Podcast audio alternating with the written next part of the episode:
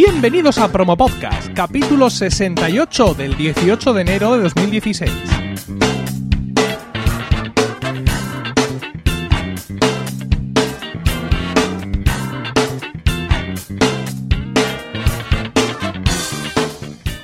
Buenas, mi nombre es Emilcar y esto es Promo Podcast, un podcast sobre micrófonos, técnicas de grabación, publicación, edición, medición de audiencias, entrevistas a podcasters, en definitiva, un podcast donde vamos a hablar de podcasting, porque no hay nada que le guste más a un podcaster que hablar de podcasting. Una de las indudables ventajas del podcasting es que permite crear programas de audio que por su temática no tendrían cabida no ya en la radio comercial, sino en ninguna radio del mundo. En Emilcar FM tenemos varios ejemplos, como por ejemplo, dicha valga sea redundancia, eh, Lactando, Colegas, Still Lost. En ocasiones el podcasting eh, nos sorprende y es capaz de dar una vuelta de tuerca y ofrecernos un programa que habla de, eh, de un nicho dentro de un nicho. Y eso es ni más ni menos lo que hace nuestro invitado esta noche, Javier Cordero, autor del podcast sobre música barroca, Bach Vive. Buenas noches, Javier. Buenas noches, Emilio. Defines Bach Vive eh, como un programa de música e historia donde damos las dosis necesarias a aquellos junkies de la música barroca que quieran acercar sus orejas. Para los profanos de la materia, eh, Javier, resultará extraño escuchar que la música clásica puede crear edición, pero esto es una realidad que tú y yo hemos vivido en nuestras propias carnes. yo soy un, un verdadero adicto. De hecho, eh, el que le guste la música clásica, bueno, la música culta, la música antigua, que tú defines también en, tu podcast, es, es, un adicto que no puede, no puede dejarlo. De hecho, este símil de, de junkies, de enganchado, de, de adicción, eh, lo bueno lo sentí así y lo tenía claro cuando cuando creé el, podcast que luego me ha creado algún problema o pienso que ha sido uno de los problemas por lo que en su momento tuve eh, un retraso enorme en que se me publicara por ejemplo en, en los podcasts de iTunes pensando que bueno pues los filtros estos automáticos que deben utilizar para controlar el tema de la aceptación o no de los programas que eh, solicitan colocarse en sus, en sus apartados, pues como constantemente digo la palabra junkies, adicción, drogadura, etcétera, etcétera, pues me tuvieron a la cola de espera meses enteros y yo creo que fue precisamente por esta terminología que, que usé y que decidí al iniciar el programa. En Emilcar FM eh, tenemos también un podcast sobre música antigua, es Ars Música, es un, el podcast, digamos, del coro que yo dirijo. Yo dirijo un coro de polifonía, de polifonía renacentista, básicamente, aunque también hemos hecho algunas incursiones en el barroco. Entonces, eh, nosotros pensábamos que ya, ya éramos suficientemente raros cuando descubrí que existía el podcast siguiente, por así decirlo. Es decir, si Ars Música es un podcast sobre todo centrado en la música del Renacimiento, Bach vive eh, está centrado en la música del barroco y además con, con, ese nombre, ¿no? O sea, eh, no estamos hablando, ¿verdad?, de, música muerta, es una música que hoy en día está muy viva. Sí, sí, completamente. Y ahí estamos tú y yo intentando eh, llegar a, a, a, sacar de las cuevas a todas aquellas personas que, que escuchen música clásica, música antigua y que salgan de sus cuevas pues para que para que digan al mundo que, que es es una música que está muy bien, muy bien vivo y muy, muy actual. Eh, gracias a Emilcar FM, eh, tener una red de podcast, pues se crean sinergias ¿no? entre, entre los programas. Y muchas veces eh, oyentes que no tendrían el más mínimo interés por una mm, categoría o por una temática concreta, pues escuchan un podcast simplemente porque es de la red.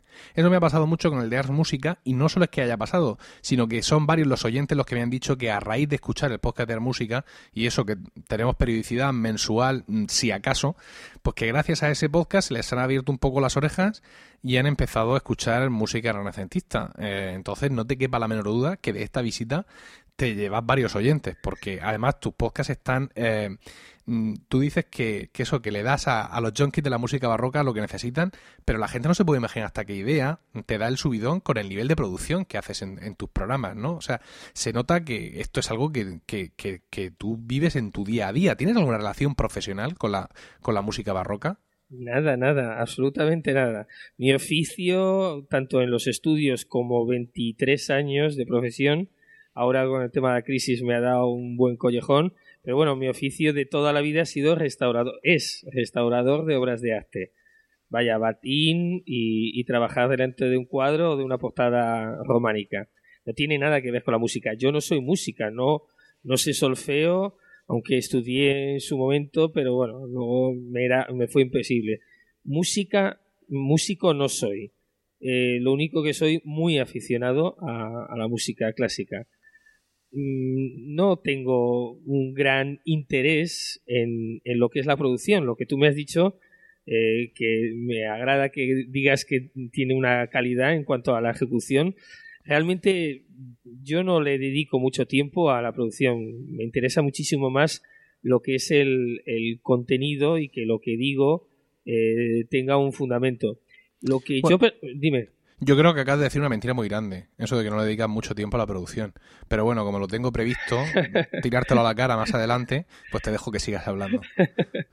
bueno, digamos, lo que yo, digamos, para hacer autocrítica, eh, comparado, por ejemplo, con tu programa Música, con, con V, como bien indica, no, Música con V, eh, digamos, lo que quizás me falte es cierta naturalidad. O sea, no eh, no tengo el don de la palabra, o al menos eso pienso yo, eh, y me falta un poco de, de, gracia. Tu programa, por ejemplo, y vamos a tirarnos piropos unos a otros, eh, tiene una, una, un, un, un, una capacidad de hacer entretenido y divertido una música tan, tan, digamos, tan ajena quizás al mundo contemporáneo y además con un nivel técnico muy grande, pues que digamos no, no pasas por encima de, de, del tema, sino que profundizas y se nota que digamos que sabes de lo que hablas, pero lo haces de una manera tan amena que, que resulta interesante. Yo realmente no soy capaz. Yo programa tras programa me doy cuenta, digo, es que soy ligeramente soporífero, por no decir que mucho. Pero bueno, intento aportar mi granito de arena en este, en este mundo. Pero ya te digo que no, no soy músico, no he estudiado música ni entiendo de música. Por eso tengo una vertiente más histórica, que es la que puedo dominar un poco más, porque depende más de, tirarte horas leyendo libros, escuchando música o, o, trasteando por internet, que en sí el tener unos conocimientos music, eh, musicales, eh, como es, es, tu caso. Pero, mm, bueno, digamos, ahí estoy peleando para dar el pego y que parezca un podcast serio y, y profundo, vaya. Y, y, lo es sin duda. Yo eh, os invito a todos a escuchar eh, todo, ¿no? Los 21 episodios que, que, lleva publicados, pero de los últimos tres, el del hogar de los Bach en Leipzig es, es, espectacular, sencillamente. Y al 20, los oratorios de Händel, El Mesías, te voy a hacer un spin-off. El podcast de Ars Música, que se tendría que haber grabado en diciembre, pero es que no ha dado más de sí la mata, va precisamente sobre el Mesías, aprovechando que tuve la oportunidad de participar en una interpretación de una selección del Mesías a cuenta del 50 aniversario de la colonia universitaria. Entonces lo que voy a hacer en ese programa, que lo tengo guionizado, pero que todavía no he encontrado el momento, es eh, tomar el, el, el Mesías donde tú lo dejas. Es decir, hacer la otra parte un poco más musical, por así decirlo, pero voy a recomendar vivamente a los oyentes que escuchen primero el tuyo, el número 20 de, de Bach Vive, antes de escuchar el mío. Creo que, que entre los dos programas vamos a hacer juntos, aunque no revueltos, algo, algo interesante por, por, por, esta gran obra de, de. Te quería comentar una cosa. Eh, Promo Podcast divide sus programas entre aquellos que son entrevistas, como esta que estamos haciendo ahora mismo, o aquellos en los que yo salgo en solitario para tratar temas técnicos. ¿Tiene Bach Vive alguna tipología predeterminada de episodios? No, no, no, no. Eh, digamos, eh, me sale directamente. Es evidente que yo eh, estoy grabando y estoy empezando a hacer las grabaciones de las cosas que más eh, cercanas tengo. Pero lo que intento es hacer un, programas eh, variados. Eh, no tienen ningún tipo de, de orden ni, ni, ningún tipo de guion preestablecido de cómo va, cómo va a surgir. Voy haciéndolo según me va saliendo. Estoy ahora he empezado un libro de, de Sir Edgar Gardiner y digamos que se me ocurren un millón de programas página tras página. Entonces voy cogiendo los temas que en ese momento, bueno, pues más me, me interesan pero sin ningún guion preestablecido.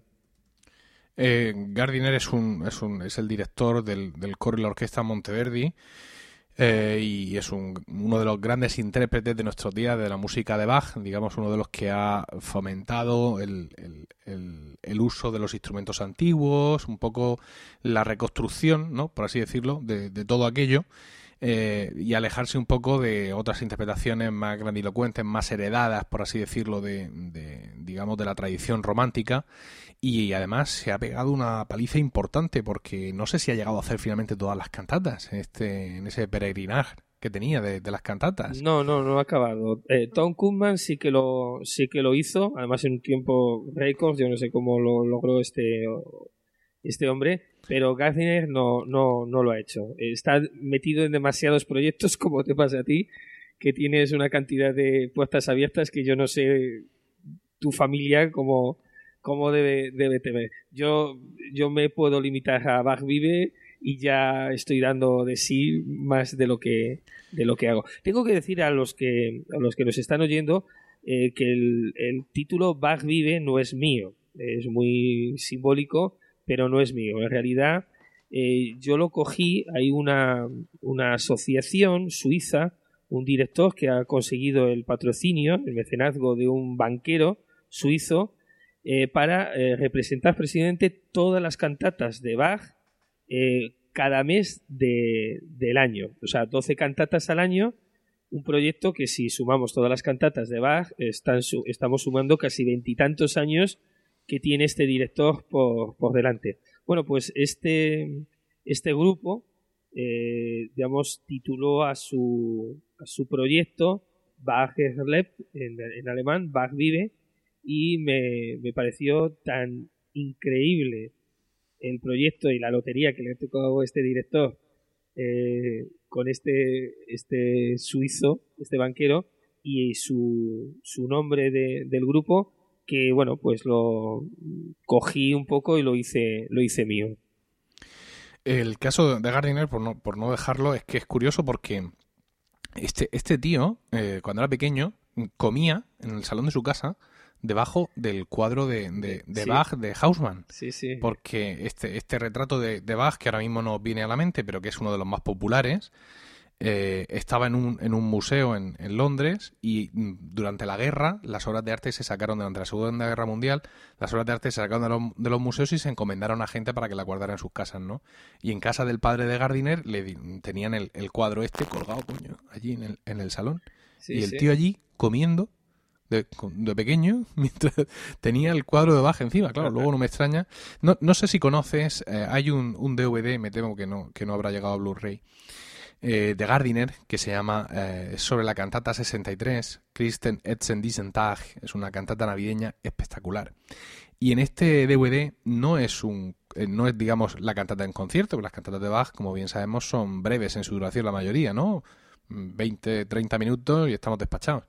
Pero en este DVD espectacular, Gardiner nos cuenta toda la, toda la producción de la cantata. Es decir, cómo empiezan los ensayos, cómo el coro está, los solistas, cómo son, qué calidad tiene cada solista, qué escuela de canto tiene cada solista, eh, el texto, cómo trabaja con los instrumentistas, cómo trabaja por grupos. Es una delicia de, de, DVD. Cuenta ahí él también la historia esta del cuadro de Hausmann y os lo recomiendo a, todos. Este DVD de John Elliot Gardiner in Rehearsal se llama.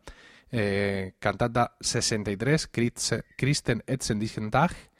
Y ya os digo que es, eh, si amáis el, el, barroco mm, como debéis amarlo, este, este DVD os va, os va a dejar eh, maravillados. Sí, bueno, Gardiner tiene otro de los vídeos que yo creo que ha creado más adictos, más que mi programa, si acaso, es un, una pequeña película, un corto que la Bach, una vida apasionada. Es una maravilla, realmente es una maravilla. Habla un poco de la biografía de, de, este compositor, y, pero está hecho con un gusto y una, una sutileza que, que realmente no sé cuántas veces habré visto este documental, que no, sé si tiene tres cuartos de hora de duración, no mucho más, pero es, es una delicia. La verdad es que este, este director en inglés todo lo que toca realmente lo hace comercial y, y adictivo, sin duda. Espacio Abierto Promo Podcast. ¿Quieres que la promo de tu podcast suene aquí? Entra a emilcar.fm y rellena el formulario que encontrarás en el apartado Promos. La próxima promo que se escuche en Promo Podcast puede ser la tuya, pero hoy vamos a escuchar esta.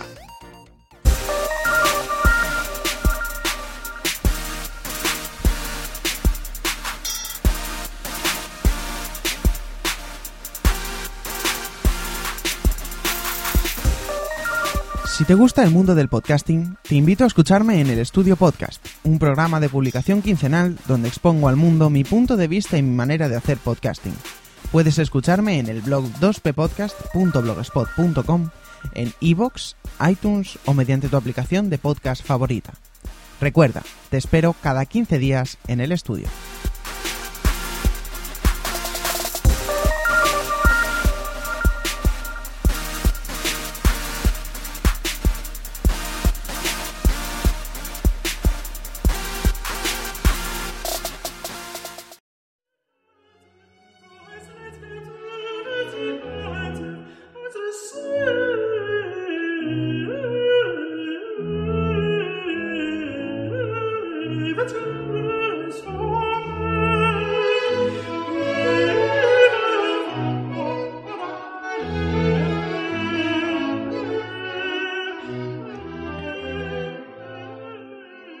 John Christopher Smith, estudiante compositor, aprendiz y asistente del maestro George Friedrich Händel. Escribo el 4 de junio del año de nuestro Señor de 1742. A mi muy estimado Charles Jennings. Antes de nada disculparme, ya que hace muchos meses que mandé la primera misiva a vuecencia.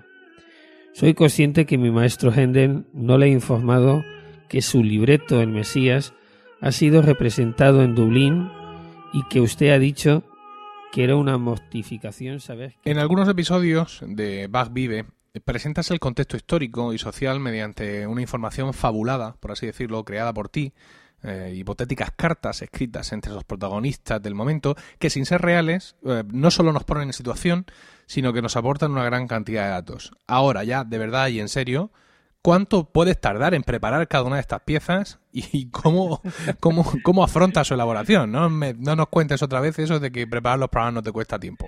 Porque, no, no, porque no, porque además los oyentes acaban de escuchar un corte ahora mismo, anteriormente, de una de estas cartas, y aunque hayan sido unos breves segundos, ya se pueden hacer una idea de lo que lleva esto detrás. Eh, no, vamos a ver, yo le he hecho muchas horas. Lo que pasa es que, que ahí utilizo a, un, a mi hermano, que es un bueno, escucha mm, dos millones de suscripciones de podcast y es el que me aconseja un poco eh, por dónde hacerlo de manera que resulte más eh, eh, entretenido. Entonces, la idea, la idea de, meter datos históricos metido en una ambientación, pues bueno, es algo sugerente y que lo he recurrido a ello en numerosas ocasiones el problema, a mí me gustaría dedicarle muchísimo más tiempo, todo, todo hay que decirlo. De hecho, antes de, contactar contigo, estoy preparando el, próximo capítulo que va dedicado a la chacona, al movimiento musical, que en un principio era una danza española, así como muy burlesca y, rufianesca, que dicen por ahí, y que luego se convirtió en algo muchísimo más sobrio y, elegante. Pero bueno, eh, digamos que el bagaje histórico lo tengo de años y años y años escuchándolo. Lo que ahora estoy perdiendo más tiempo, presidente, para intentar darle una gracia eh, para que la gente a los cinco minutos no diga me da igual lo que me esté costando contando este hombre, pues lo que intento es eh, decorarlo y endulzar un poco el dato puro y duro. En algunos casos tengo más tiempo, pero realmente como me enfrenté en un principio por las exigencias, porque yo empecé con, digamos, dentro de lo que es una radio municipal de aquí de Valencia, que es donde yo vivo, y claro, digamos, en un principio me, me comprometí a hacer una entrega eh, cada semana.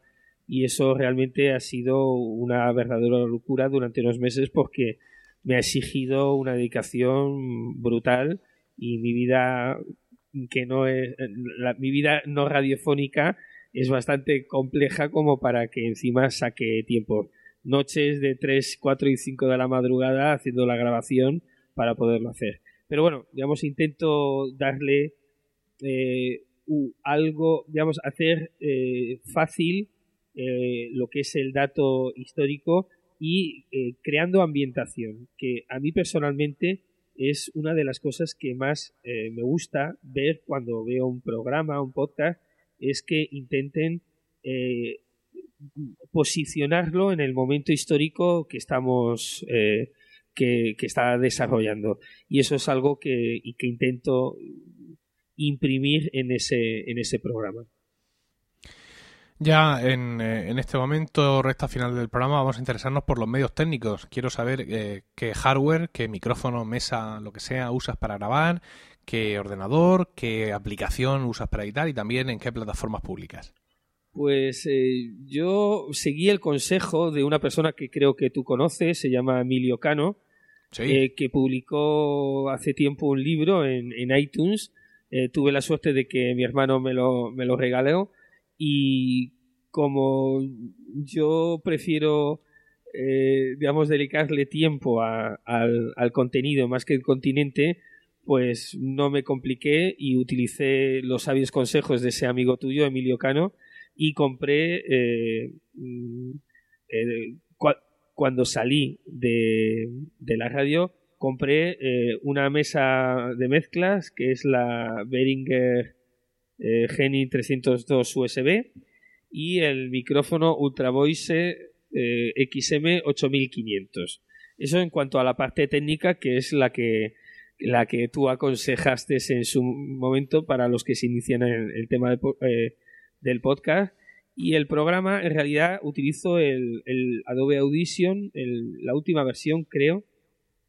Eh, no porque piensa que es el mejor, que es un programa muy profesional, muy sofisticado, eh, sino porque dentro de la radio que yo con el que yo empecé a grabar eh, Bass Vive, eh, utilizaban ese programa en una versión más antigua y en inglés, y cuando me salí fuera de ese entorno de radio municipal de onda tradicional y me, metí de lleno al podcasting, pues continué con ese programa porque, bueno, pues ya le tenía dominado y cogido el, el, tino.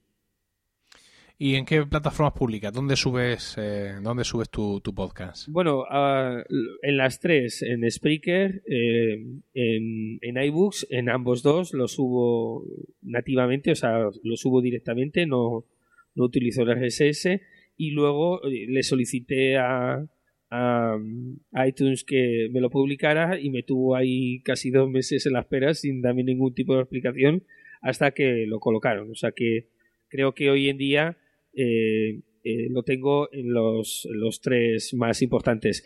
Luego utilizo, tú personalmente, en, por lo que yo he oído en algún podcast tuyo, digamos que tienes muchísimos seguidores en Twitter. Yo por mi edad, no sé, o por mi afición, la verdad es que no, no le tengo mucha mucha amistad a Twitter, sin embargo a Facebook sí, y, y, he movido mucho el, el, programa en diversos grupos y demás de Facebook y realmente me han respondido, o sea que la mayoría de, de oyentes que tengo del programa eh, los he conseguido a través de Facebook, que luego se han asomado a las diferentes plataformas de podcast y sobre todo en Sudamérica. Tengo una cantidad de gente que me oye en Sudamérica que me he dado cuenta la gran afición y lo entendidos que son en ese bueno es generalizar mucho claro todo Sudamérica hay muchos países ahí es como hablar de Europa aquí pero sí es verdad que tengo muchísima gente que me escucha eh,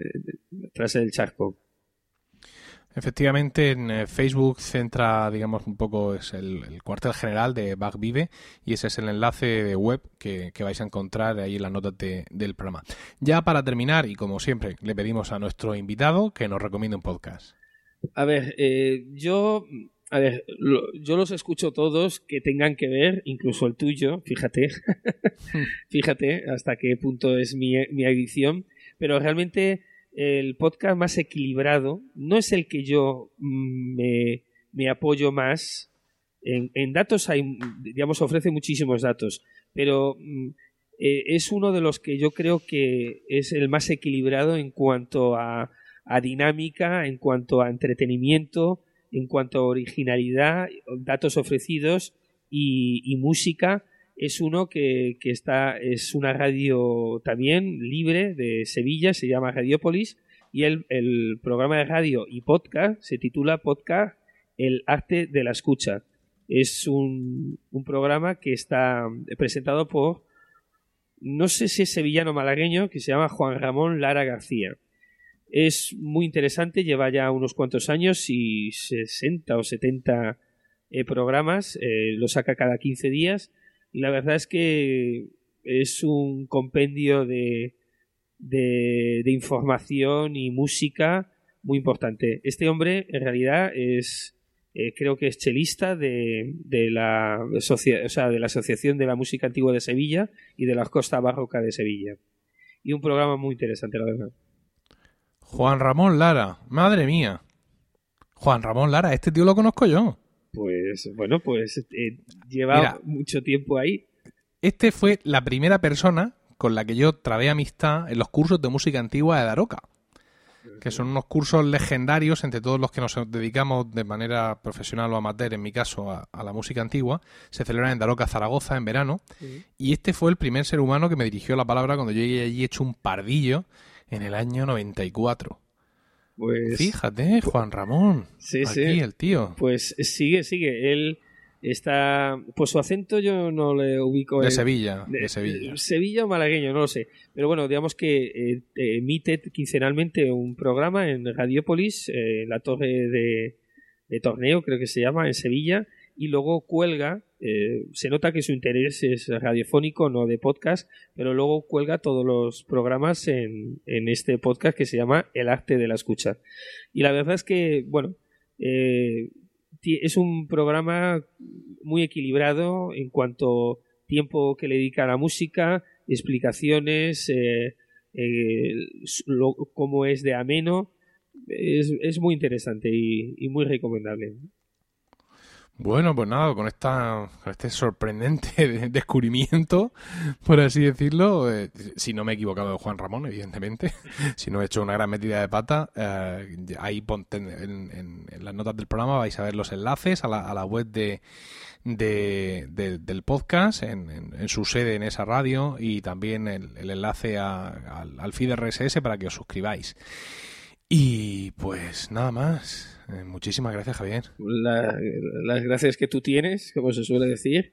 Y nada, pues eh, os espero en, en Bach Vive, el programa este para solo adictos y, y, los que no, no se sientan con fuerza, no acercar vuestras orejas porque realmente os vais a quedar enganchados. Y gracias también a vosotros por el tiempo que habéis dedicado a escucharnos. Tenéis toda la información y enlaces de este podcast en emilcar.fm, donde también podréis conocer mis otros programas. En Twitter estamos como arroba promopodcast y el correo electrónico es promopodcast no, emilcar.fm. Un saludo a todos y no olvidéis recomendar Promo Podcast, porque no hay nada que le guste más a un podcaster que hablar de podcasting.